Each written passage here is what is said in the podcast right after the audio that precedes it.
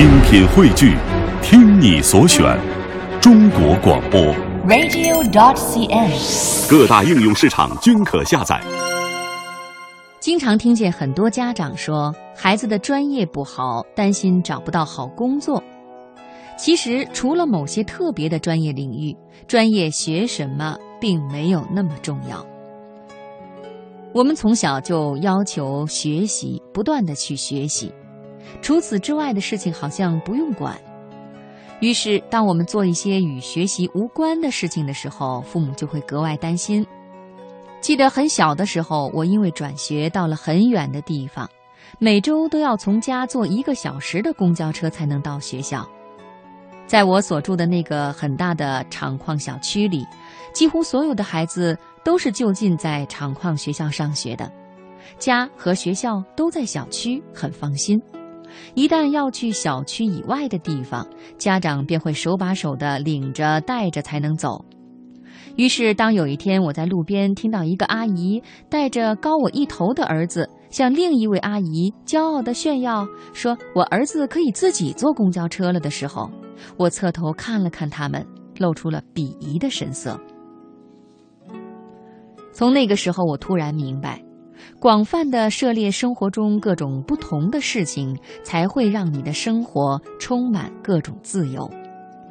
比如，我小学的暑假就可以自己坐长途车去另一个城市做社会调研；比如，我初中的暑假就可以直接找到社会福利院的院长，和他讨论做义工的事情；比如，现在我可以用各种各样的方法找我想要的各种信息，完成我的一个一个梦想。很多时候，我会发现我们对专业太过认真了。似乎除了与之相关的事情，其他的都是浪费时间。比如小时候我们过多的学习，于是很多人有学习综合征，只要一天不学习，心里就内疚的不行。其实这是一种很极端的心理，可是我们都没有觉察到。进入社会以后，这种状况更加明显，但好像很多人都引以为傲。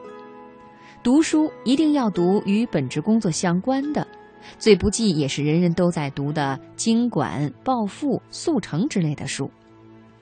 聚会大多是圈里人聚会，圈里就那么几个人，天天聚，彼此做的事情也大同小异。聊天张口闭口都是自己手里的大合同签了多少，自己笔下的稿子有没有交。就连微博几乎都能够从他看到楼主的职业与性格，甚至客户是谁，而其实这应该是一个可以发挥想象力的地方。于是每个人都越走越窄，最后发现如果跳槽，就那么几个公司可供选择。除了自己的本职工作，除了自己的所学专业，你还知道别的吗？旅行找不到靠谱的机票代理商。郊游搞不清路线，看病分不清流程。我刚毕业的时候，每个周末窝在家里，说是要写东西、看书，从不郊游，从不娱乐。结果呢，连四季变化都觉察不到。来北京五年，连故宫博物院都没有进去过。我到底用错过的风景换回了什么呢？后来的三年，我努力地尝试了很多领域，虽然做的不算特别好，但是却觉得自己毕业后的三年过得充实而美好。最重要的是，那一千多个日日夜夜是我自己本来想要的模样。我一点都不后悔在那些日子里做过的事、爱过的人、犯过的错、流过的泪，他们让我清楚地明白，世界其实很大很大。我们应该去尝试一些专业以外的事情，因为那些所谓的专业不过是多读了几本书而已，其实也算不上什么专业。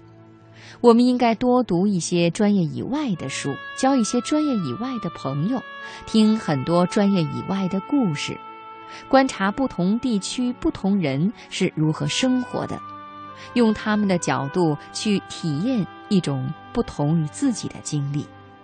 所以，别把专业当生活，因为生活不分专业。